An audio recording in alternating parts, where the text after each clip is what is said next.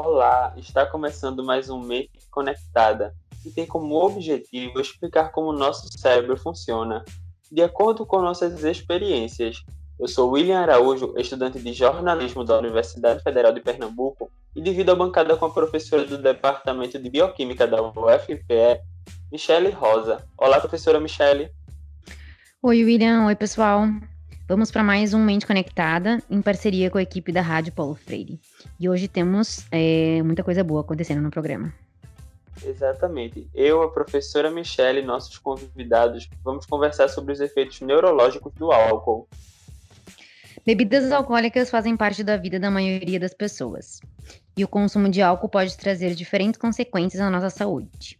Após consumido, o álcool viaja pela corrente sanguínea chegando ao sistema nervoso central em mais ou menos 30 a 90 minutos. Logo começamos a nos sentir mais descontraídos e desinibidos. Aumentamos o consumo e sentimos sono, perdemos o equilíbrio, já fica mais difícil pensar, lembrar, pronunciar as palavras corretamente. E para alguns, a agressividade também domina.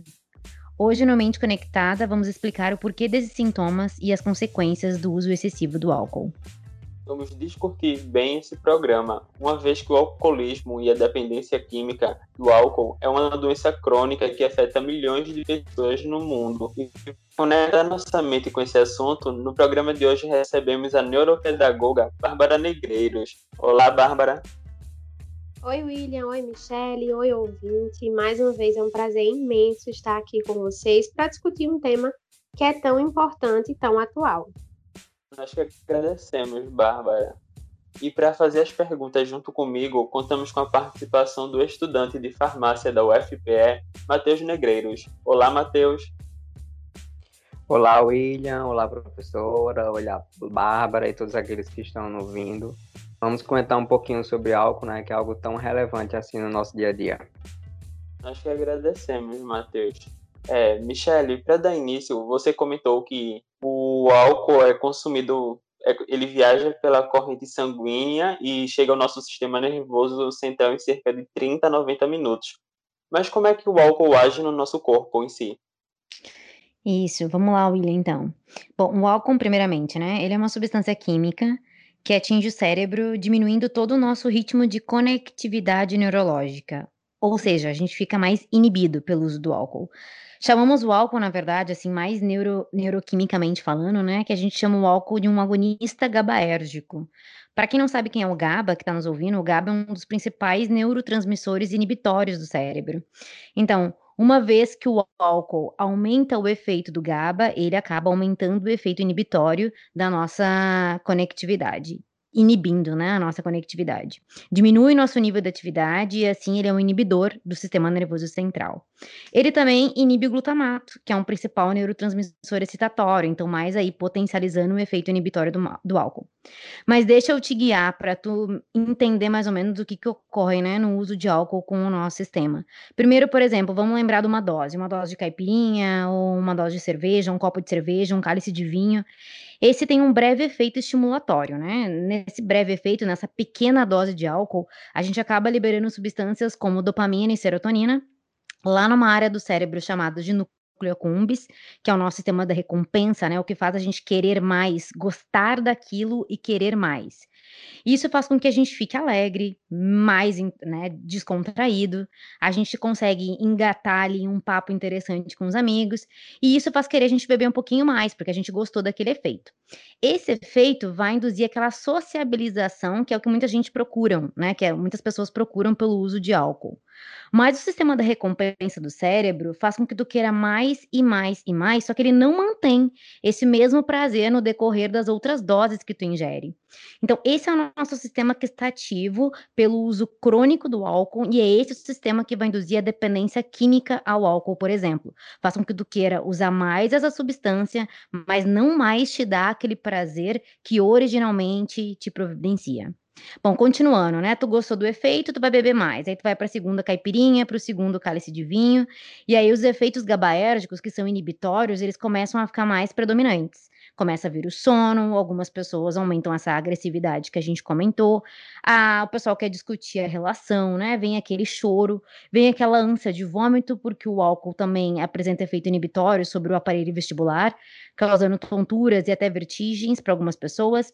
E se tu aumentar muito mais ainda do que o uso, ele vai dar aquele blackout no cérebro, né? Que as pessoas falam que não lembram do que aconteceu, que é uma perda de memória de curta duração. É isso mesmo que vai ocorrer. Como ele causa esse efeito inibitório, ele desliga áreas do teu cérebro responsáveis pela memória e tu acaba perdendo o teu sentido, desmaiando, tendo falência respiratória porque esse é o efeito que o álcool vai causar a curto e a longo prazo no teu cérebro. O uso contínuo dessa substância vai ainda causar uma neurodegeneração, uma perda de conexões devido a esse efeito estimulatório dele. O consumo do álcool, William, só para eh, alertar, né, quem já teve, por exemplo, uma hipoglicemia relacionada ao álcool, ele também aumenta a secreção de insulina, que vai levar à diminuição da concentração sanguínea de glicose, e é o que a gente conhece como o efeito hipoglicemiante do álcool, que vai causar dor de cabeça, cansaço, aquela hangover, né, do outro dia. Entre outros efeitos crônicos do uso do álcool, esse é um deles. Falando sobre esse uso crônico, bem rapidinho, a exposição crônica ao álcool leva a mudanças irreversíveis de estruturas cerebrais, gente, tá? E na modulação gabaérgica dopaminérgica do nosso cérebro. Isso vai levar à sensibilização, tolerância, que a gente precisa beber mais para ter o mesmo efeito, dependência química e síndrome de abstinência pela tentativa de retirada do álcool do nosso sistema. Então, em linhas gerais, é mais ou menos assim que o álcool funciona no nosso organismo. Muito interessante. Você tocou em pontos que ainda vamos discutir aqui nesse programa, mas, Matheus, gostaria de perguntar. Sim, William. É, na verdade, eu queria perguntar à Bárbara, porque a gente tem o costume de achar que o álcool estimula o nosso cérebro mas pelos sintomas que a própria professora comentou, a gente percebe que é o oposto. E aí, Bárbara, tem alguns estudos que mostram o benefício do álcool como antioxidante, naturalmente totalmente relacionado com a concentração que é ingerida. Poderia esclarecer um pouquinho sobre alguns desses benefícios do álcool? Então, Matheus, como você falou, a gente tem uma concentração, né, que pode ter um efeito que a gente chamaria de positivo. Alguns estudos apontam que é, ingerir uma taça de vinho por dia pode trazer benefícios porque o vinho contém compostos orgânicos chamados de polifenóis. E esses polifenóis, eles têm ação antioxidante, anti-inflamatória e anticoagulante. E aí, o que é que eles fazem? Né? Eles ajudam a prevenir algumas doenças crônicas, ajudam a regular o metabolismo e alguns até ajudam na prevenção de doenças neurodegenerativas e alguns tipos de câncer, como câncer de próstata, câncer de cólon e câncer de ovário. Porém, a gente pode encontrar os mesmos polifenóis em outros tipos de alimento que não sejam, por exemplo, vinho tinto, que seria a bebida alcoólica que tem mais relação com esse essa ingesta benéfica. Então, a gente pode encontrar, por exemplo, no chá verde, no azeite extra virgem, no café, no espinafre, no chocolate amargo e nas oleaginosas, como castanhas, nozes, amêndoas, e até nos mirtilos, que não são tão comuns, né, as famosas blueberries. Então, a gente tem essa dosagem que poderia trazer algum benefício, esse consumo, é, dada a questão dos polifenóis, mas a gente pode fazer essa ingesta de polifenóis através de outros alimentos também. Muito interessante é, saber desse ponto de vista, o que me deixou um pouco mais curioso. E aí eu queria saber por que um dos primeiros efeitos com o consumo do álcool é a perda do equilíbrio e a falta de coordenação. Poderia me explicar também?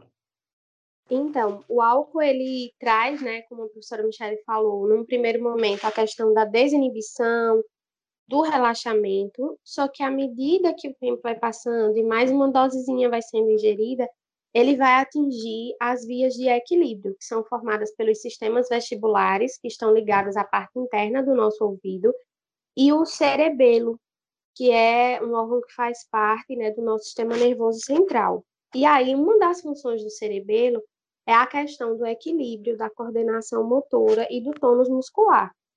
E aí, nessa questão de, de ter o álcool como inibidor de atividade cerebral, ele vai atingir o cerebelo, fazendo com que a gente tenha essa perda de equilíbrio e essa descoordenação dos movimentos.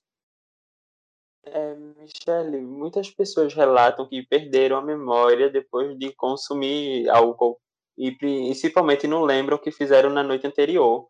O que explica esse efeito do álcool na perda de memória? Pois é, é, essa questão da memória e álcool, né, ela é cientificamente provada já bem relacionado com perdas cognitivas e perdas mnemônicas, esse efeito do álcool, principalmente, óbvio, né, a longo prazo. Mas esse efeito inibitório do álcool, que desliga áreas do cérebro, ele vai desligar áreas do cérebro como o córtex, por exemplo, que está relacionada com a nossa tomada de decisão, com o nosso pensamento rápido, com o nosso foco, com a nossa orientação vocal, né? E aí isso vai estar tá mais comprometido com o uso de álcool, como a gente sabe. O hipocampo também está deprimido, o hipocampo é a nossa sede de consolidação de memórias. Então, então, é, é essa agressividade do álcool, né, em vários sistemas diferentes do cérebro, acaba comprometendo um pouquinho a funcionalidade e a comunicação entre essas áreas, o que leva a esses famosos blackouts que as pessoas têm após o uso de álcool. E isso é verdade, isso acontece.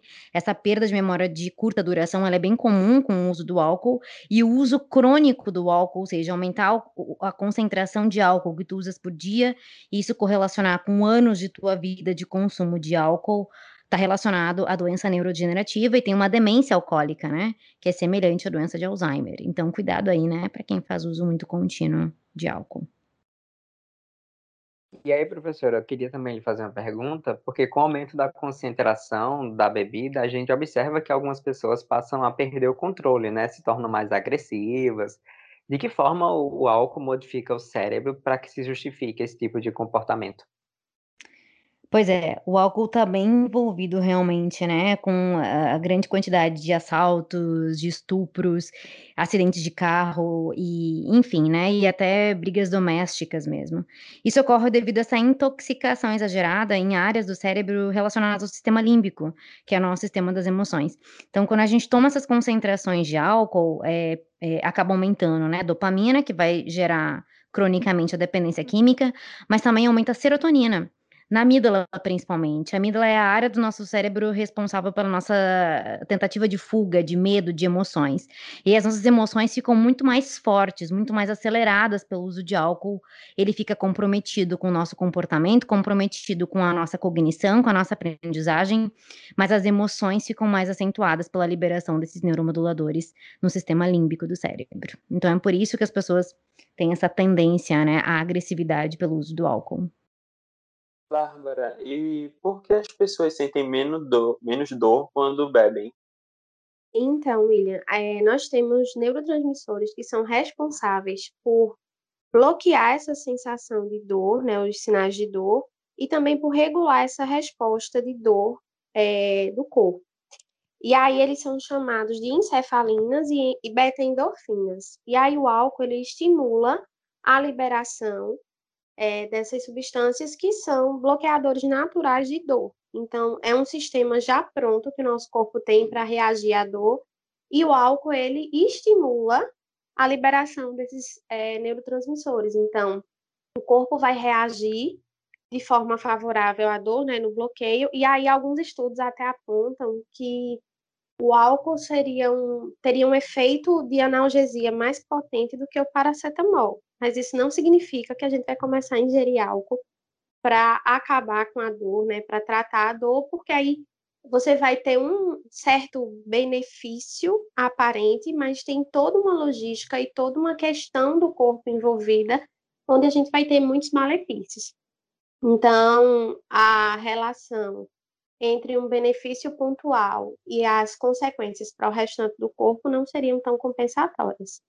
Exato. Só para contextualizar um pouquinho o que Bárbara está falando, eu acho bem interessante essa questão, porque o, a, a, dependência química ao álcool, né, ela também é tratada com fármacos que estão modulando o sistema opioide, que é justamente essas beta-endorfinas aí, né, que Bárbara mencionou, que são alteradas pelo uso de álcool. Então a gente consegue também um pouquinho um resultado, um prognóstico mais positivo para as pessoas que têm dependência química ao álcool, visando essa terapia opiácea aí, né, modulando os opioides endógenos, que são liberados pelo álcool, e a gente consegue diminuir um pouquinho os sintomas da dependência química ao álcool, para vocês verem como ele modula sistemas diferentes do cérebro, né? É o GABA, é dopamina, é serotonina, é agora opioides, é endocannabinoides. Então tem ampla margem de resultados aí, por isso que as pessoas respondem ao álcool de forma diferente também. E aí, só trazendo um pouquinho do gancho que a professora falou antes da próxima pergunta, sobre o tratamento né, da dependência química do álcool, além da gente ter um tratamento totalmente neurológico, a gente tem aquele tratamento que é o sulfiram, né, que é um medicamento que a gente utiliza justamente para a pessoa perder a vontade de beber. Então, ele traz um efeito acentuado no metabolismo lá do álcool, a gente fica com aquele gosto horrível. E como a professora falou, ele traz sintomas bem no aparelho vestibular. Então, a pessoa, ao consumir o álcool, ela desenvolve sintomas do aparelho vestibular, como vertigem, tontura, enjoo, e aí, por desconforto desses sintomas, eles param de utilizar. Ele já traz o efeito adverso do álcool sem que haja o consumo. É bem interessante. Mas esse medicamento só pode ser tomado se for por prescrição médica, né? Ou a pessoa pode voluntariamente tomar indo comprar na farmácia? Isso, tem que ser com prescrição médica e tem que ter indicação para uso. No caso do sulfiram, que ele a gente chama de antagonista, né, do álcool, ele deve ser utilizado unicamente para um tratamento de uma dependência química pelo álcool. Não é aquele tipo de medicamento que a gente toma e para curar ressaca no outro dia a gente pode fazer. Então tem que ter acompanhamento médico, tem que ter acompanhamento psicossocial e tem que ter sim a prescrição para que ele possa ser utilizado. E a minha próxima dúvida deve ser comum para muitas pessoas, que é por que as pessoas ficam mais ou menos embriagadas com a mesma quantidade de álcool que consomem. Umas já ficam mais relaxadas com a caipirinha, outras não, precisam de vários, várias doses. Por que isso acontece? Isso. Isso está relacionado com o peso corporal, né? A altura e quantidade de água do corpo da pessoa. A água, ela vai diluir o álcool, então fazendo com que os efeitos do álcool fiquem menos expressivos, né, ela dilui em todo o nosso corpo. Por isso que a gente é sempre aconselhado, né, a tomar muita água enquanto a gente está bebendo, que aí vai ter uma competição aí pelos receptores do álcool, a água acaba por se ligando também, o álcool acaba tendo menos domínio dos seus mecanismos de ação. Da mesma forma que estamos, se estamos de estômago vazio, por exemplo, né, o álcool tem mais lugar para se ligar e aí ele tem mais efeito. Quando a gente está de estômago mais cheio, tem uma competição também com o alimento e a gente acaba não tendo tantos efeitos do alcoolismo. Quanto mais músculo tiver o corpo da pessoa, mais água tem o corpo da pessoa e menor vai ser o efeito do álcool, então. E Bárbara, o álcool, o consumo de álcool aumenta o apetite ou não? Isso, ele, ele aumenta sim, porque tem relação com a questão dos polifenóis, que a gente já comentou na outra pergunta, né, no outro momento, e o álcool vai aumentar o nosso gasto de energia, então ele vai fazer com que o organismo ele peça por mais energia, e normalmente a gente obtém energia através dos alimentos. E aí, é, alguns estudos até trazem também que as pessoas, diante dessa tentativa de repor energia desse aumento de apetite quando elas estão consumindo álcool, ela tem, elas tendem até a fazer escolhas alimentares ruins, no sentido de comidas menos saudáveis, mais gordurosas, que são os petiscos. É muito comum, né? Quem está consumindo álcool, quem está bebendo, sempre tem um petisco, e o petisco geralmente é uma comida que a gente chama popularmente de comer besteira, porque é uma comida mais gordurosa, é uma comida mais calórica. Então tem que ficar ligadinho nisso também, né? Porque ele vai aumentar o apetite e geralmente a escolha das pessoas para suprir esse apetite é o tipo de alimentação que não é tão interessante e tão nutritiva para o corpo. E aí, só completando um pouco do que Bárbara comentou, é interessante dois fatos a respeito do álcool que acontecem em todo o organismo. Um foi que a professora Michelle já comentou anteriormente, que é a secreção de insulina. Então, é o corpo da gente secreta insulina, o que capta a glicose, deixando menos glicose disponível. Então, o teu organismo vai começar a pedir glicose e isso vai vir através da alimentação. E o outro efeito que o álcool é, traz para a gente é reduzir a concentração de lipídios, que são gorduras, que também são usadas como reserva de energia. Então, assim, como ele reduz toda a nossa reserva de energia, a gente vai precisar se alimentar para repor essa energia, então daí também vem esse aumento do apetite. E aí, Bárbara, eu queria terminar perguntando sobre um mito ou se é verdade. É, o álcool faz a gente dormir melhor? Então, dormir melhor, não, mas ele faz a gente pegar no sono mais rápido, porque é como se ele tivesse um efeito meio que sedativo. Então, você pega no sono mais rápido, porém não é um sono de tanta qualidade. Isso é uma das questões que contribuem para a ressaca no dia seguinte, porque você vai pegar no sono mais rápido, porém esse sono você vai ter dificuldade em manter. Então, vai ser um sono muito fragmentado. E aí você não consegue ter um sono de qualidade, ele altera todo o ciclo de sono. E ainda corre o risco de, às vezes, algumas pessoas começam a desenvolver o hábito de tomar né, alguma bebida alcoólica antes de dormir, justamente induzidas por essa história de pegar no sono mais fácil. Só que aí o corpo vai começar a pedir doses maiores para obter o mesmo resultado de pegar no sono mais fácil. Então, isso vai acabar virando um hábito e pode induzir a transtornos maiores. É, ele Exatamente. Faz e ele faz com que você pule etapas do sono, né? Porque o sono ele tem etapas do, do período de sonolência, que é a alternância do estado de vigília para sono, até o sono mais profundo, que é o sono responsável pelas questões de consolidação de memória, de aprendizagem, e é o sono que vai deixar a gente descansado. Então você queima etapas, fica acordando o tempo todo, né? O despertar vai ser precoce, e, além disso, pode ter questões de distúrbios do sono envolvidas, como a apneia obstrutiva do sono, porque o álcool relaxa toda a musculatura, a musculatura da garganta e da língua, que favorece roncos e pausas respiratórias. Então, é um sono que chega rápido, mas ele não é de qualidade. Era exatamente isso que eu ia complementar mesmo. Pode complementar, Michele.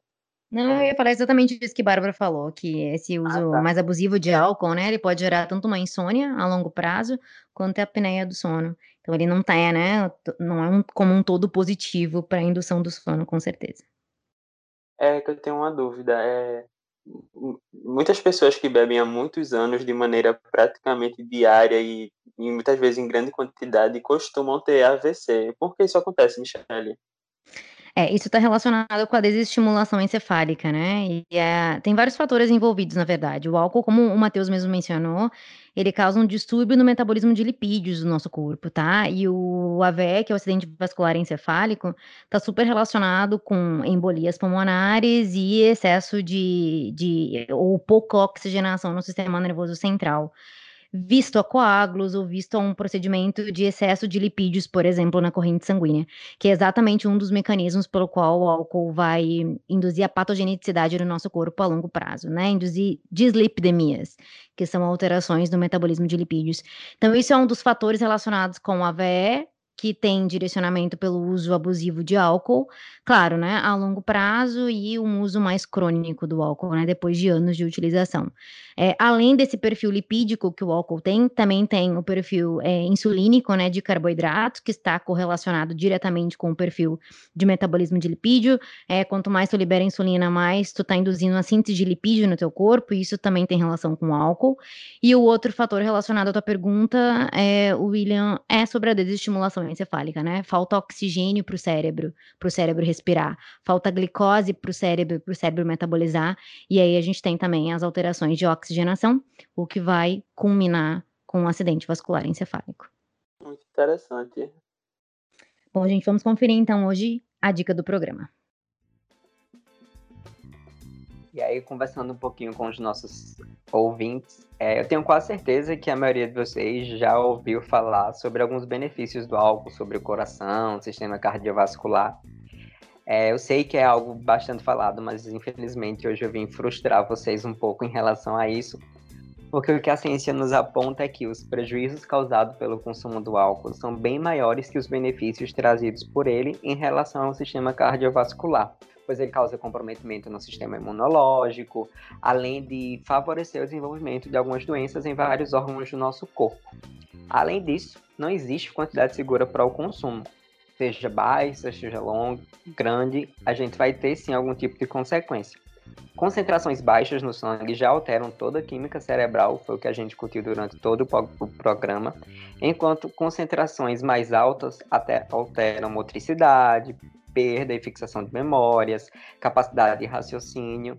Enfim, sei que para muitos de vocês a notícia pode ser um pouco trágica, mas não existe uma relação entre o consumo do álcool e um bem-estar. Então a dica que fica para hoje é cuidado para não exagerar na dose.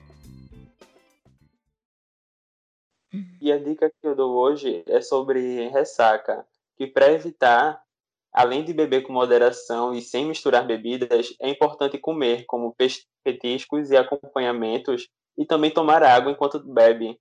Isso ajuda na absorção do álcool. E também para quem acordou com ressaca, o ideal, o ideal é tomar muito líquido, principalmente água de coco e suco natural. E também comer frutas e carboidratos. Tá perfeito, gente. Tá chegando ao fim o programa de hoje sobre os efeitos neurológicos do álcool. Eu espero que neste Mente Conectada tenhamos te ajudado a compreender teu limite, né, em relação às bebidas alcoólicas e para evitar, claro, aquele famoso exagero, né? Eu agradeço a participação da neuropedagoga Bárbara Negreiros. Muito obrigado, Bárbara. Eu é que agradeço, William, Michele, pelo convite. Espero que o recado fique bem guardadinho aí para você ouvir. Muito obrigado. Eu também agradeço a participação do estudante do curso de farmácia da UFPE, Matheus Negreiros. Muito obrigado, Matheus. Obrigado, William. Obrigado, professora, Bárbara e que os ouvintes fiquem bem atentos aí quanto ao consumo de álcool, porque é bom, mas pode trazer bastante prejuízo, hein? Muito obrigado, Matheus. E eu também agradeço a participação da professora do Departamento de Bioquímica da UFPE, Michele Rosa. Muito obrigado, Michele. Obrigada, William. Estamos juntos aí, sempre um prazer. Eu que agradeço a participação, Michele. E eu também agradeço a você, ouvinte. A produção e o roteiro desta edição foi da professora do Departamento de Bioquímica da UFPE, Michele Rosa, junto comigo, William Araújo, estudante de jornalismo da UFPE, sob orientação da professora do Departamento de Comunicação Social da UFPE, Paula Reis.